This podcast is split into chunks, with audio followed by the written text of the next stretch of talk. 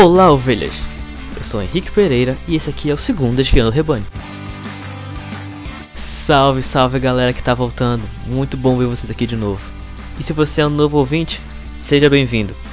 Bem, o Desviando o Rebanho é um podcast de estímulo da criatividade através de repertório diferente. E hoje nosso bate-papo vai ser sobre literatura e terror. Mas antes disso, alguns recados.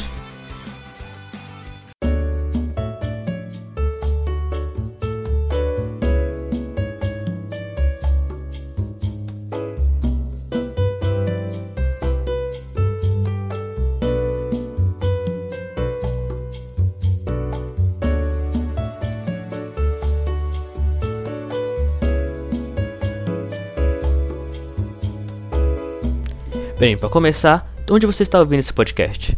No seu desktop? Lembre, você pode baixar o aplicativo do SoundCloud e ouvir a gente offline, em qualquer lugar. Se você preferir, você pode também ir na Play Store e aí baixar o agregador de podcast Podcast Addict, ou então, se você for usuário de iOS, baixar direto do iTunes. E a partir de hoje você pode mandar e-mails para o Desviando Rebanho. Sim, se você quer participar do Desviando, é muito fácil.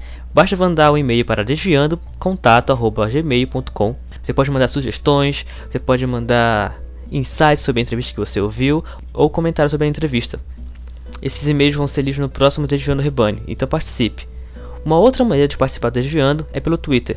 Se você acompanha a página do Desviando Rebanho no Facebook, toda vez que eu estiver começando uma entrevista com algum convidado, eu vou postar qual é o convidado e qual é o assunto, e você pode participar mandando perguntas para o nosso, nosso convidado.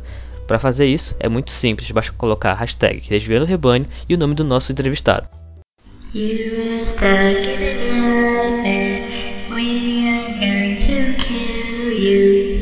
Vamos lá, ovelhas, agora voltando à nossa entrevista, o Desviando hoje vem com uma pitada de literatura e terror. E para falar sobre isso com a gente, a gente trouxe o André Simões, que é um dos grandes nomes da literatura paraense. Entre as suas obras estão Putrefação, Desnamorados, Zon e a mais recente, O Corvo, que é uma obra colaborativa onde ele também está ali dentro com outros autores, que nada mais é do que uma obra de homenagem ao poema O Corvo de Alan Poe, que está completando agora 170 anos do seu lançamento.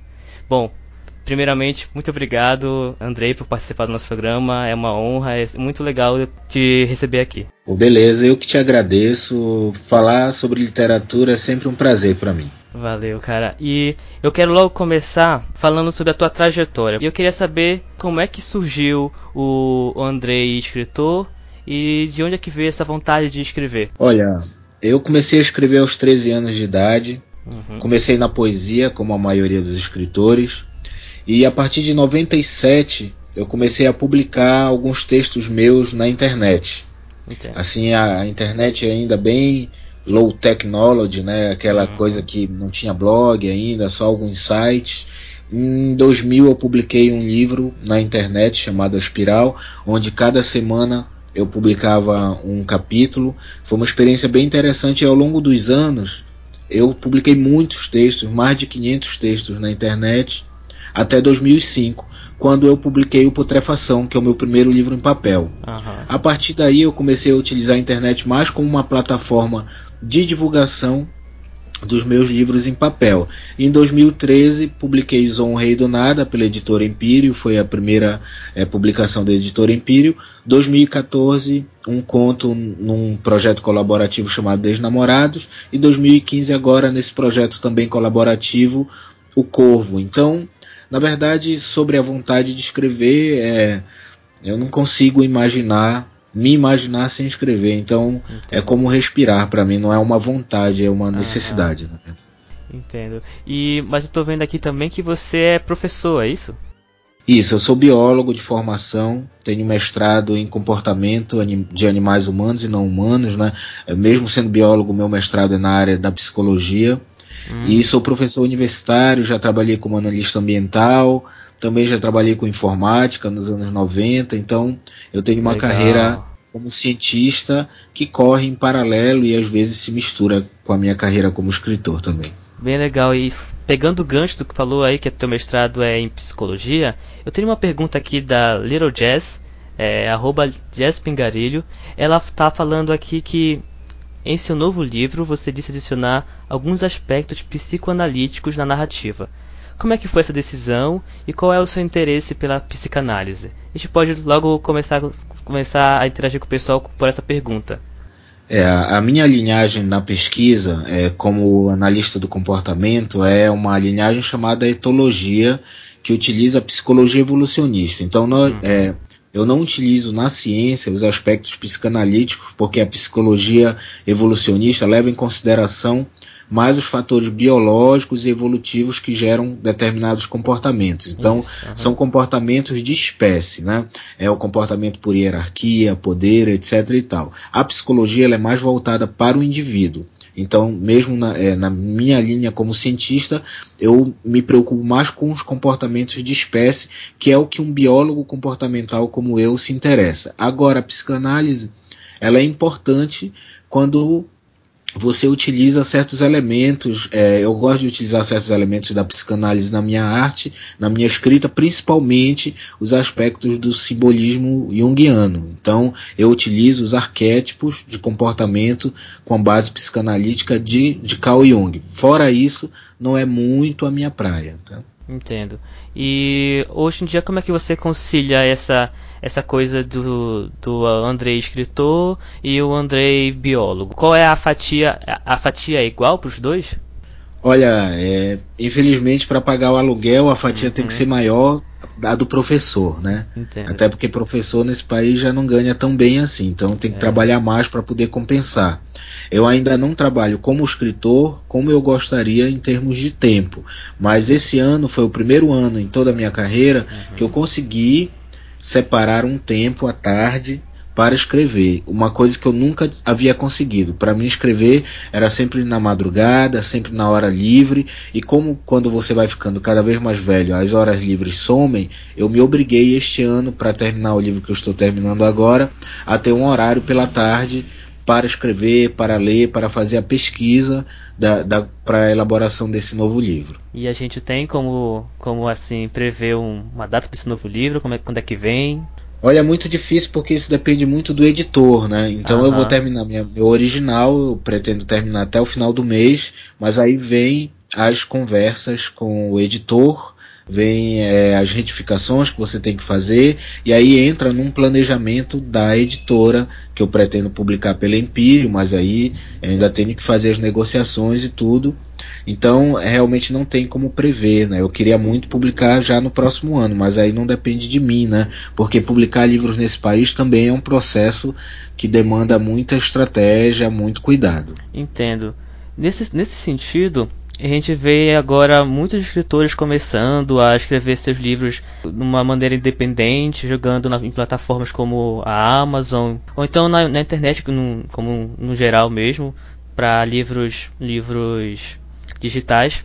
Como é que você vê esse movimento aí na literatura indo para o digital e qual é, quais são as principais diferenças assim? Não sei se você já já publica para digital, mas qual é a principal diferença entre o digital e o papel, na sua opinião?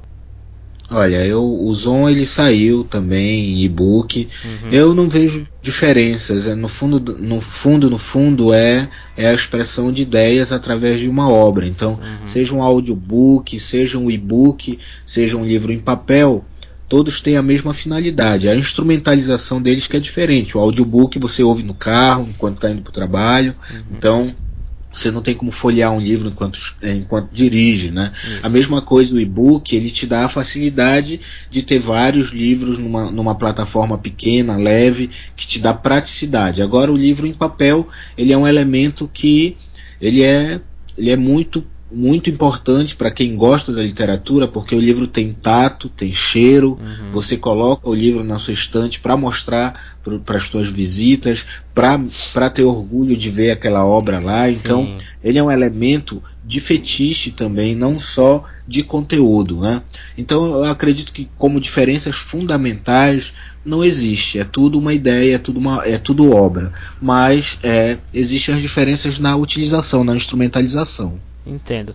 Isso estava aqui, na, essa minha próxima pergunta estava lá para o final da pauta, mas já que você tocou nesse assunto, é, eu queria falar sobre essa coisa da, do fetiche pelo, pelo livro impresso. Eu vejo isso muito como uma característica da geração antes da Y, né? A gente tem muito isso de chegou o livro o e-book pra gente, mas a gente tem aquela aquela paixão pelo livro impresso, de cheirar e tudo mais, e querer colecionar o livro impresso, mesmo tendo o e-book. Agora, você não acha que as gerações Z e essas mais novas gerações por aí, elas não estão perdendo um pouco isso por conta delas não, não crescerem com esse, com esse contato com o livro impresso? Eu acho que isso ocorre em várias mídias, na verdade. Eu sou do final da geração que pegou vinil, por exemplo. Entendi. E nada se compara a uma capa de vinil, o tamanho, as artes que eram feitas, né? Uhum. Nos anos 70 e 80, para o vinil especificamente, isso já se perdeu um pouco com o CD, pelo tamanho e hoje se perdeu também por, com as mídias digitais de música. Então você perde aquele contato com a obra como um todo, até a organização das músicas, você não ouve mais um disco inteiro, você ouve só uma ou outra música, isso perde um pouco do, do conceito, às vezes, que certas obras musicais tinham. Isso na literatura acaba por, por acontecer também. Agora, realmente, eu não saberia te dizer se essa geração está perdendo isso, porque os e-books eles estão vendendo cada vez menos no Brasil. E os livros em papel tiveram um certo crescimento, apesar do brasileiro, em termos gerais, estar lendo menos, né? Principalmente em ano de crise. E agora a gente vai passando um pouquinho para essa zona do terror, que é o gênero que você escreve, né? Que você mais gosta. É, eu estou certo em falar isso ou não? É, eu, eu, sou, eu me considero um escritor de realismo mágico, mas o realismo uhum. mágico ele é um gênero muito difícil e ele abarca outros também. E, e nos últimos anos eu tenho feito uma pesquisa muito forte dentro do gênero de terror, então ser considerado um escritor de terror para mim é uma honra, porque eu estou ao lado de Lovecraft, estou ao lado de grandes escritores aí da literatura. Então fico numa boa sendo considerado um escritor de terror. Entendo. Então eu queria falar contigo sobre aquela questão do terror e do horror, porque até na verdade até uma semana atrás foi quando eu te encontrei naquele evento sobre os olhos da alma. Eu não sabia que terror e horror tinham alguma diferença. Qual é essa diferença? Olha, esse é um campo que gera muita especulação, muita discussão, uhum. mas da maneira mais simples e maniqueísta possível, a gente pode dizer que o terror assusta pelo que esconde e o horror assusta pelo que mostra. Então são mais técnicas que você utiliza para gerar a sensação do medo ao que não deveria estar lá, porque o, o terror ele é um gênero que ele pode utilizar diversos recursos para falar de questões da sociedade também, e as melhores obras falam disso, como o gênero de fantasia faz, mas com a diferença de que ele lida com um sentimento de estar presenciando ou de estar sentindo algo que não deveria existir, né? Que é o elemento do terror objeto. Então, no terror propriamente dito, como técnica, você utiliza a construção do clima. É o que você não consegue ver, é o que você quase vê pelo canto do olho. E o horror é o momento em que a obra entrega a criatura, ou seja lá o que for o elemento sobrenatural, ou o elemento que causa o medo, né? Uhum. E, e tem subvertentes dentro do horror, do terror, dentro do próprio horror você tem diversas subvertentes que foram crescendo muito depois dos anos 60, não só na literatura, mas no cinema também, como gore, o splatter, então diversos subgêneros que trabalham com a coisa visual e ou com a sugestão do visual no caso da literatura e o terror que é o elemento que te que coloca ali nas sombras para criar um, um, medo mais profundo, né? E eu quero voltar um pouquinho naquela coisa da geração Y e Z, porque eu acredito que esse tipo de é, classificação de gênero, terror e horror, também ela tá, ela abrange outros outros tipos de mídia, né? Como não só literatura, mas uh, cinema, TV, tô certo? Com certeza, o, o terror ele sempre tem muito tem muito espaço uhum. na, na, mais no cinema até do que na literatura né? então uma coisa acaba alimentando outra normalmente o fã do terror ele começa com os filmes uhum. depois ele vai atrás dos livros então o cara ele viu o Exorcista e vai e pega o livro para ler e vê que o livro é muito mais assustador que o filme porque a literatura como ela trabalha com a tua imaginação, com a imaginação do leitor, isso acaba se tornando muito mais assustador quando você sabe utilizar os recursos literários para isso. Então, é uma geração que tem contato, principalmente em épocas onde você tem é, sempre uma ameaça uhum. em relação ao mundo, ou então a tua própria realidade violenta, as pessoas usam o terror ao mesmo tempo como escapismo, mas também como um elemento de reflexão. O, o terror ele pode ter esses dois elementos facilmente, como qualquer gênero tem. Você pode utilizar um gênero apenas para entretenimento, como uhum. escapismo, e pode utilizá-lo como uma forma de reflexão social, existencial. E na questão do público-alvo, porque eu te pergunto isso porque é, isso é muito visível em séries de terror, por exemplo. Eu estava acompanhando até um tempo atrás aquela série American Horror Story, que é uma certo. série de terror, né? E uhum, eu acompanhei as duas primeiras temporadas, é, muito boas. Tipo, eu estou aqui usando a, o, meu, o meu senso do crítico, né? Do que é, que é bom ou ruim. Mas eu gostei muito, tinha medo até mesmo da, da abertura. Mas na terceira temporada em diante, é, é visível uma mudança de público-alvo. Né? O público começa a ser mais juvenil, a, as temáticas elas são uma temática mais adolescente, assim, mais focada na geração Z. Existe também essa, essa, esse enfoque e um tipo de público na literatura? Você trabalha nisso no, nos seus livros? Você tem um foco em um tipo de público específico ou ele é mais abrangente? Olha, é tudo uma questão de escala. No caso do American Horror Story, uhum. os criadores são os mesmos criadores da, daquela série Glee, que era uma série musical e basicamente adolescente. Isso. Então, é, eu acredito que por pressões de produção eles tiveram que tentar abarcar um público cada vez maior, porque a gente está falando de série, né? E a American Horror Story é um bom exemplo de como utilizar, mesmo na terceira temporada, que é um pouco mais leve nesse sentido, de utilizar o terror como reflexão social, né? Então a terceira temporada fala muito de questões de racismo, de intolerância religiosa, assim como a segunda temporada fala também sobre o uso indiscriminado da, é, de elementos é, alienativos da religião e Sim. também da ciência. Uhum. E a primeira temporada era uma questão familiar também. Então é bem interessante como eles utilizaram o terror. Agora é em termos de escala. No meu caso, como eu sou escritor, isso eu falo em qualquer gênero, não só no terror. Eu realmente eu não penso em público-alvo. Quem tem que pensar em público-alvo é o editor, que ele está colocando a empresa dele para produzir o produto. O escritor que pensa no seu livro só como público-alvo, ele acaba entregando só o que o público quer e acaba se tornando um desses escritores que podem ser até famosos, mas que não tem consistência é, em termos de conteúdo mesmo. Então o que eu me preocupo é saber o que eu quero com a obra e aí a partir daí encontrar o público-alvo que se identifica com a minha visão artística. Entendo.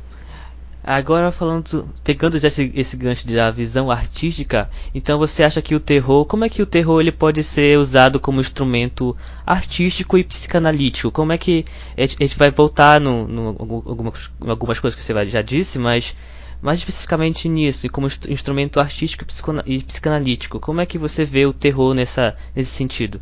O terror ele é sempre o resultado da época onde, onde ele está. Então você vê na obra do Exorcista, é uma obra que fala de repressão sexual, é uma obra que fala de repressão na religião e na falta de fé da própria religião, porque o padre, no final das contas, ele acaba pedindo para o espírito, para o demônio possuí-lo, né? Então foi a falta de fé que concluiu o exorcismo, não foi a fé. Então isso é uma reflexão muito profunda sobre certas questões da época do início da década de 70 que estavam muito em pauta, que era uma, o começo de uma década onde você ainda tinha fortes influências do movimento hippie, do questionamento sobre as bases rígidas da sociedade e Claro que fundamentalmente nas bases rígidas de uma sociedade você tem as religiões alienativas, controladoras, como a religião católica. Então o Exorcista é um grande exemplo de como tudo isso é questionado. Aí você entra nos anos 80, por exemplo. Você pega o Jason, o Jason sexta-feira 13. É o cara que mata todo mundo que está fumando maconha, que está transando. Uhum. Então ele é, um,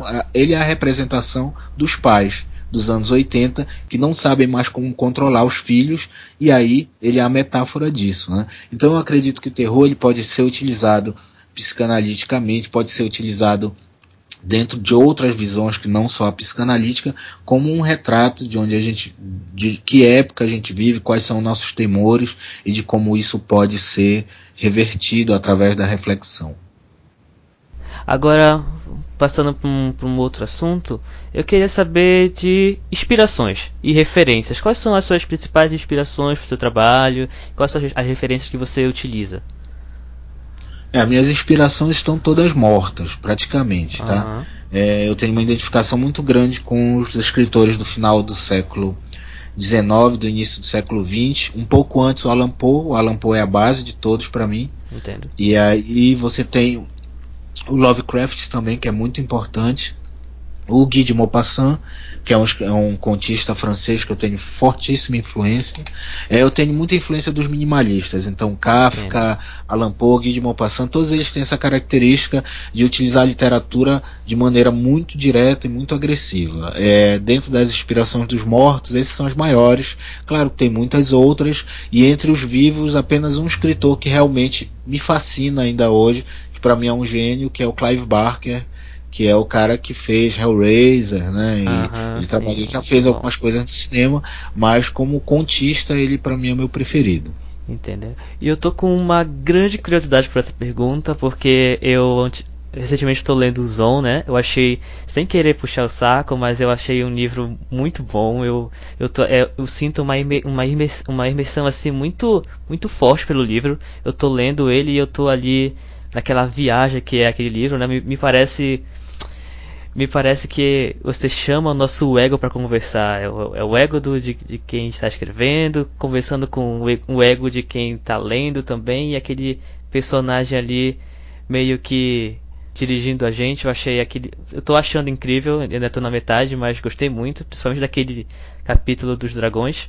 E eu tô falando tudo isso porque eu quero saber. A minha curiosidade é como é que é o teu processo criativo? O Desviando Rebanho ele é, um, ele é um podcast que quer estimular a criatividade e eu acredito que a, o repertório é, é um, uma, uma, das principais é, fontes para acender a criatividade. Eu queria saber como é o teu processo criativo? Ele é linear? Ele, ele não é linear? Como é que ele acontece? Ele não é linear, mas ele depende também de algo que os artistas às vezes deixam de lado, que é a disciplina, né? Então eu absorvo tudo que está ao meu redor, tudo que eu convivo, todas as minhas experiências, porque você pode criar e inventar histórias, mas você não pode inventar sentimentos.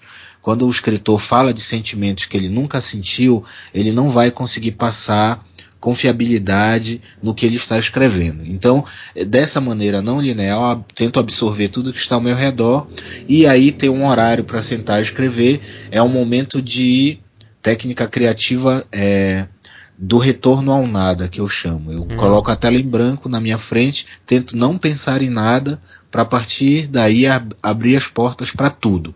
Então começo a escrever. Mas quando se tem um livro mesmo, como que tenha um início, meio, fim, que tenha que ter alguma linearidade, mesmo eu sendo tenho, tendo uma alma de contista, eu escrevo romances seriados, né? O Zon é um romance seriado, ao mesmo tempo que os capítulos eles têm início, meio, fim, eles contam uma história como numa série, eles estão interligados. Então eu preciso ter algum instrumento onde eu faça essas interligações, não deixa o Deus dará. Então eu utilizo de, do, do Zon para cá eu tenho utilizado é um software de, de estruturação, de notas, então eu vou colocando a estrutura dos capítulos ali, vou tentando, mas de maneira apenas a não me perder, eu não gosto de engessar. Então quando eu, eu tenho uma ideia de um capítulo, é, eu tenho uma ideia só do básico dele, do mote. O resto todo eu desenvolvo enquanto eu escrevo, que eu acredito que também você não possa pegar essa chama criativa e engessar. Você também não pode deixá-la se transformar num incêndio. Então é sempre um ato de expansão e restrição. Você restringe dentro de um mote, mas também não demais para essa chama se apagar. Para não ficar engessado, né? Uma coisa com fórmula. Eu não gosto de escrever com fórmulas, então tu estás lendo os tu estás percebendo que eu passo por vários gêneros e, e a, até o meu modo de escrever muda, o, a ausência ou não de um certo humor, de um certo sarcasmo, e aí outros, outros capítulos são mais sérios. Então, eu não gosto de me engessar, mas é bom você ter a disciplina. Então, acho que o mais importante para essa tal da inspiração é a tal da transpiração, tá? É muito mais uhum. importante do que a inspiração. Ir lá e fazer, né? Isso. Agora. E fazer muito. E fazer muito, né? Agora, me diz uma coisa. Agora a gente vai passar para um tópico que é o cenário paraense e daqui eu já linko com a pergunta da da outra pergunta da Jéssica Pingarilho também, que ela pergunta é, o que, que você acha sobre, as, sobre a pouca procura de leitores paraenses pelos paraenses e aí eu já emendo te perguntando como é que está esse cenário paraense pro, em, na questão de literatura.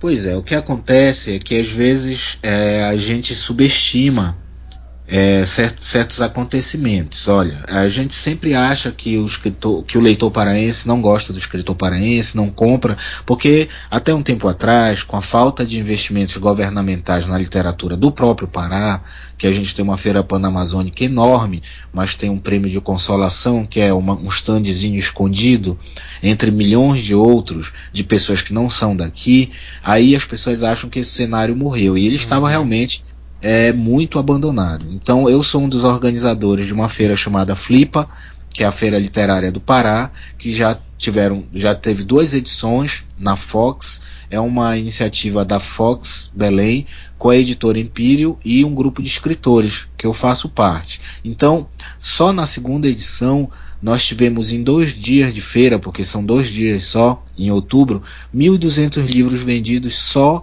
de autores paraenses. Então, isso vai na contramão das pessoas que acham que o leitor paraense não, não compra. Mas ele não compra porque não conhece. No momento que ele conhece, que ele vê que existem diversos gêneros, que existe toda uma renovação, que até a literatura dita tradicional se renova também, regionalista, você vai lá e compra, porque são livros bons e muito bons. É, então a gente trabalha na Flip essa ideia de tentar quebrar esse paradigma de que a literatura paraense é só um regionalismo atrasado que não se renova. Uhum. Tem escritores aí como Salomão Laredo que tem 40 livros publicados. O cara consegue se renovar a cada livro. O Edir Proença, o Edir Augusto, que está vendendo na França, que os livros dele estão ganhando prêmios na França, que é o país Nossa, da literatura. Uhum. Então, é, só que as pessoas precisam ter acesso a isso. E realmente você não tinha um evento independente que é, tivesse essa comunicação entre escritores e leitores. E a Flipa veio com isso, respondendo essa demanda. Já a segunda que é só a segunda edição, mas vendeu muito, muita gente ali interessada. Então, eu acredito que esse é o momento realmente de reconectar o escritor paraense ao leitor paraense e se faz, formar um cenário, né? Porque o cenário ele se faz do escritor que conhece o escritor, do escritor que conhece o leitor e do crítico, do blogueiro, da pessoa que faz o podcast, da pessoa que faz uhum. a crítica, a resenha, e aí todo mundo junto cresce junto também. Legal. E agora eu quero ir para aquela parte das tuas obras. Eu quero que possa falar um pouquinho aí de, das, das tuas obras, o que é que tu tá fazendo, que já falou um pouquinho, né? Mas o que, que a gente pode esperar do, dessa obra colaborativa do, do Corvo e o, e a, o que vem por aí? Bem, é, todas as minhas obras, quando eu sou o único autor, elas estão interligadas. Então, uhum. essa história começou no Putrefação, que é uma história de realismo mágico com terror.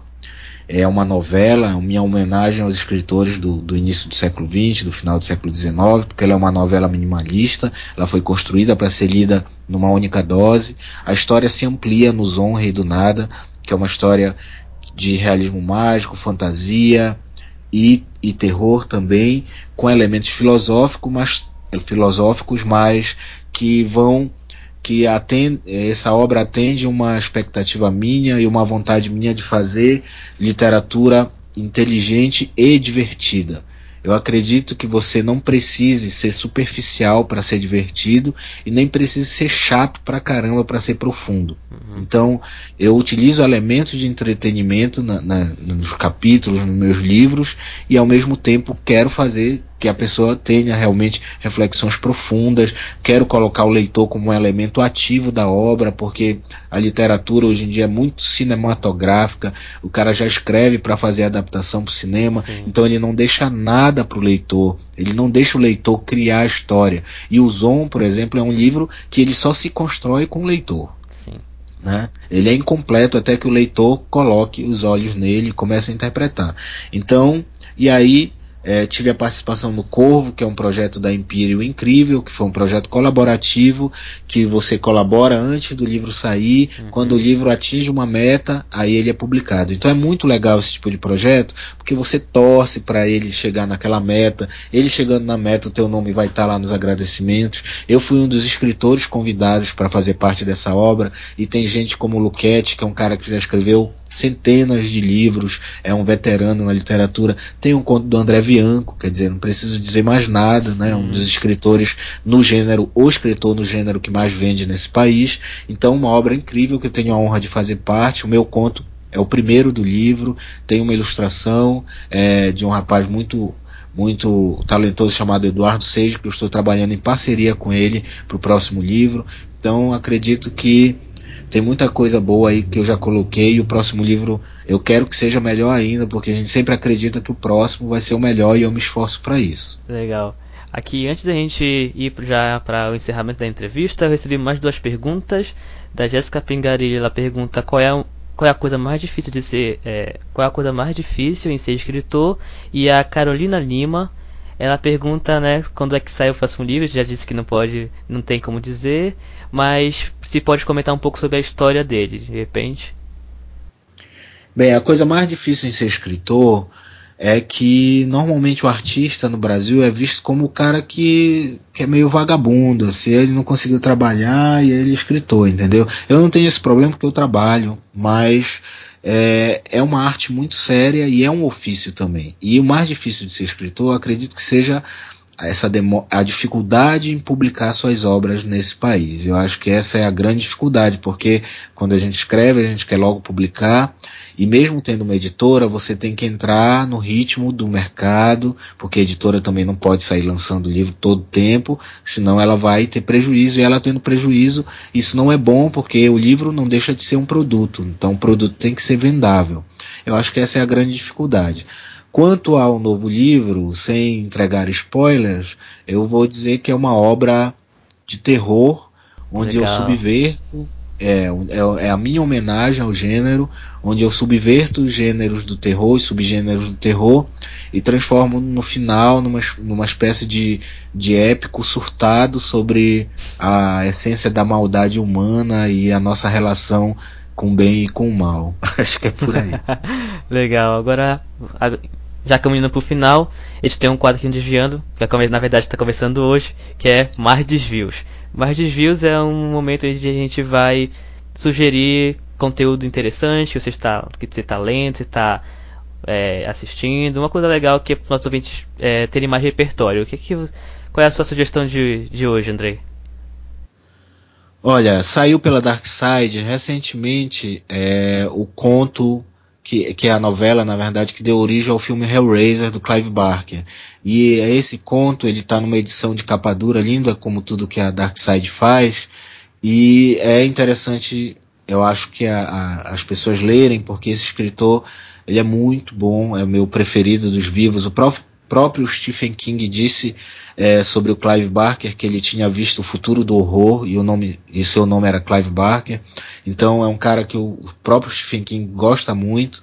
É uma edição linda e que saiu inicialmente numa série de livros chamada Livros de Sangue, que eram seis volumes é, de contos de terror e de realismo mágico. As coisas mais incríveis já foram feitas no século XX de terror.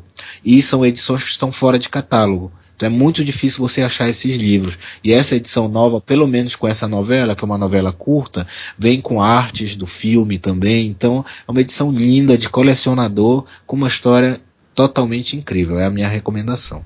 Legal, Andrei. Então, Andrei, muito obrigado por participar do Desviando. Foi realmente muito esclarecedor e, e bacana falar contigo. Aí deixo agora o espaço para suas considerações finais. Olha, eu te agradeço por participar dessa conversa. Quando a conversa é boa, passa rápido. É muito bom falar de literatura, é muito é bom falar de coisas que nos engrandecem é, intelectualmente, em todos os sentidos. Né? Então, quero te agradecer por essa oportunidade. Quero dizer também que se alguém tem algum interesse de seguir a minha carreira, minhas novidades, o que, que é que eu tenho feito, é só colocar escritor Andrei Simões na, no Facebook e me encontrar por lá. Beleza? Beleza, Andrei. Obrigadão.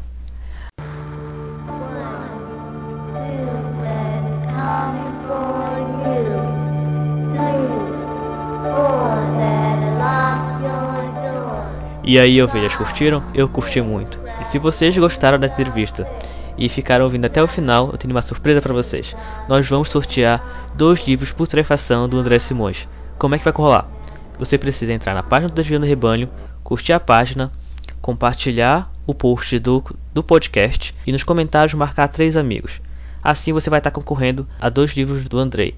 Nós vamos sortear dois putrefação. Lembrando que para participar do sorteio, você vai do dia 7 de novembro até o próximo Desviando Rebanho, que vai vir no dia 14 de novembro. Então corre, faça logo isso. Compartilhe, curta a nossa página e indique três amigos no comentário. Valeu, galera. Um abraço, até mais. 哦。